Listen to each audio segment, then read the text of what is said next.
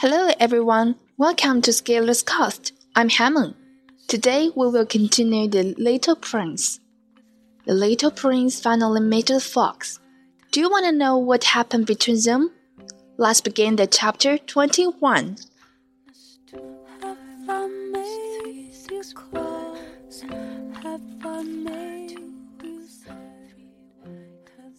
It was then that the fox appeared. Good morning, said the fox. Good morning, the little prince responded politely, although when he turned around, he saw nothing. I'm right here, the voice said, under the apple tree. Who are you? asked the little prince and added, You're very pretty to look at. I'm a fox, said the fox. Come and play with me, proposed the little prince. I'm so unhappy. I can now play with you, the fox said. I'm now tamed. Oh, please excuse me, said the little prince.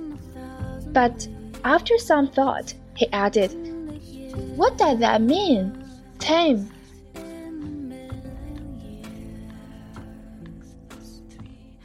You do not live here, said the fox. What is it that you're looking for? I'm looking for men, said the Little Prince. What does that mean, tame? Men, said the fox. They have guns and they hunt. It's very disturbing. They also raise chickens. These are their only interests. Are you looking for chickens? No, said the little prince. I'm looking for friends. What does that mean? Tame. It is an act too often neglected, said the fox. It means to establish ties. To establish ties? Just that, said the fox. To me, you are still nothing more than a little boy who is just like a hundred thousand other little boys, and I have no need of you. And you, on your part, have no need of me. To you, I'm nothing more than a fox like a hundred thousand other foxes. But if you take me, then we shall need each other. To me, it will be unique in all the world. To you, I shall be unique in all the world. I'm beginning to understand, said the little prince. There is a flower. I think that she has tamed me. It is possible, said the fox.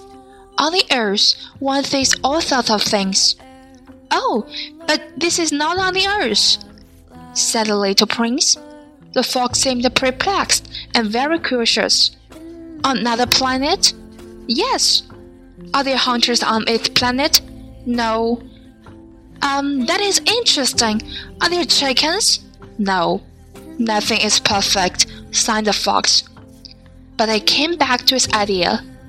My life is very monotonous, the fox said. I hunt chickens, may hunt me.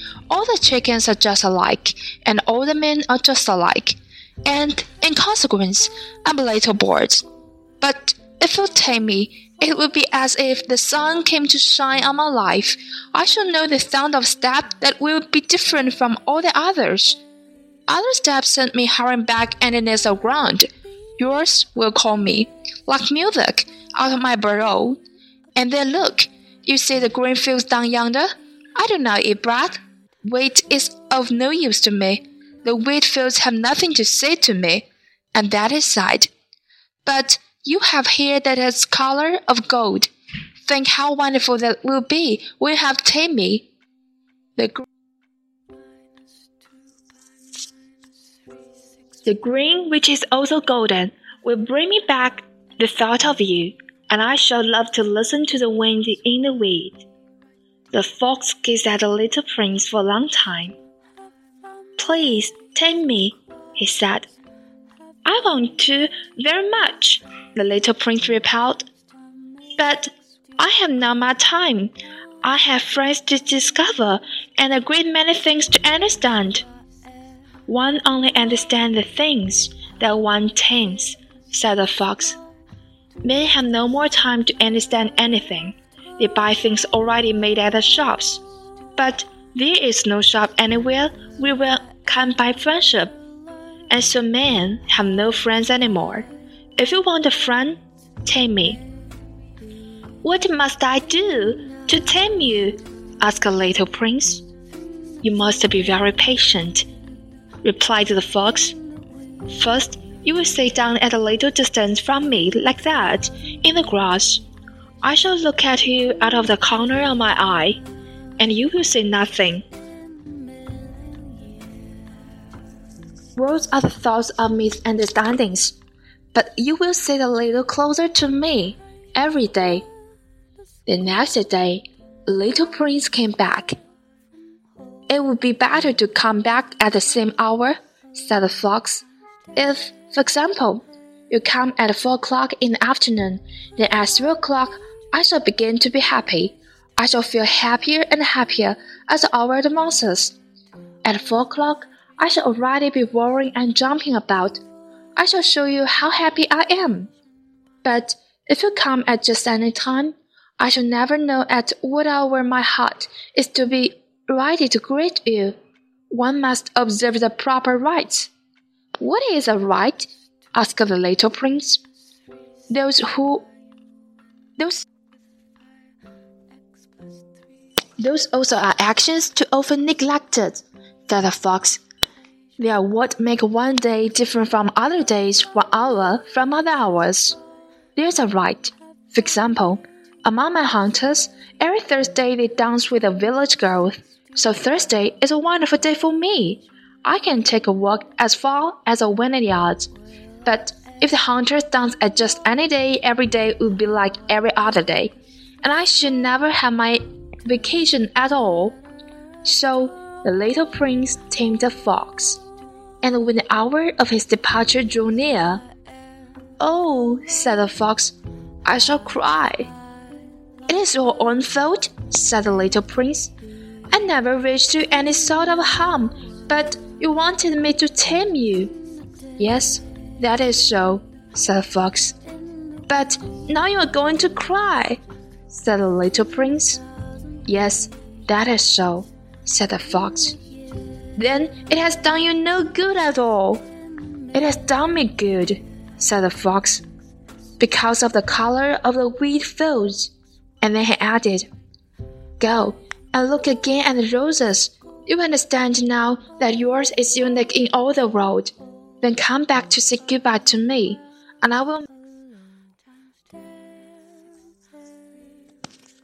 And I will make you a present of a secret. The little prince went away to look again at the roses. You are not at all like my rose, he said, and yet you are nothing. No one has tamed you, and you have tamed no one. You're like my fox when I first knew him. He was only a fox like a hundred thousand other foxes, but I have made him my friend, and now he is unique in all the world. And the roses were very much embarrassed. You are beautiful, but you are empty, he went on. One could now die for you, to be sure. An ordinary passerby would think that my rose looked just like you, the rose that belongs to me. But in herself alone, she is more important than all the hundreds of you other roses, because it is she that I watered, it is she that I put in the glass globe, because it is she that I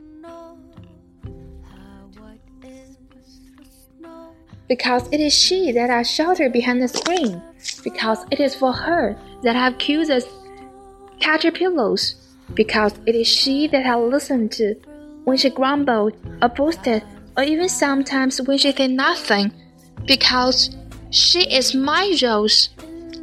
And went back to meet the fox. Goodbye, he said. Goodbye, said the fox. And now here is my secret a very simple secret. It is only with the heart that one can see rightly. What is essential is invisible to the eye. What is essential is invisible to the eye, the little prince repeated, so that he would be sure to remember. At a time you have wasted for your rose that makes your rose so important. It is the time I have wasted for my rose said the little prince, so that he would be sure to remember. Man has forgotten this truth, said the fox. but I must not forget it. You become responsible forever for what you have tamed. You're responsible for your roles. I'm responsible for my roles, the little prince repeated, so that he would be sure to remember.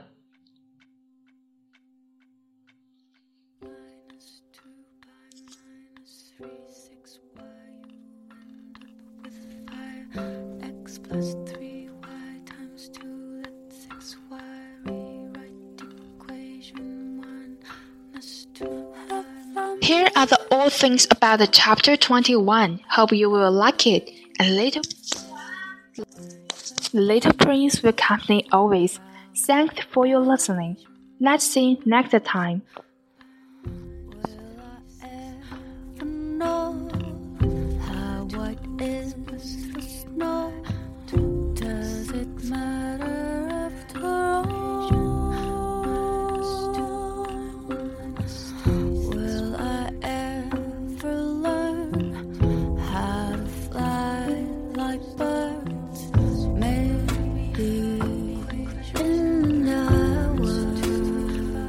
last.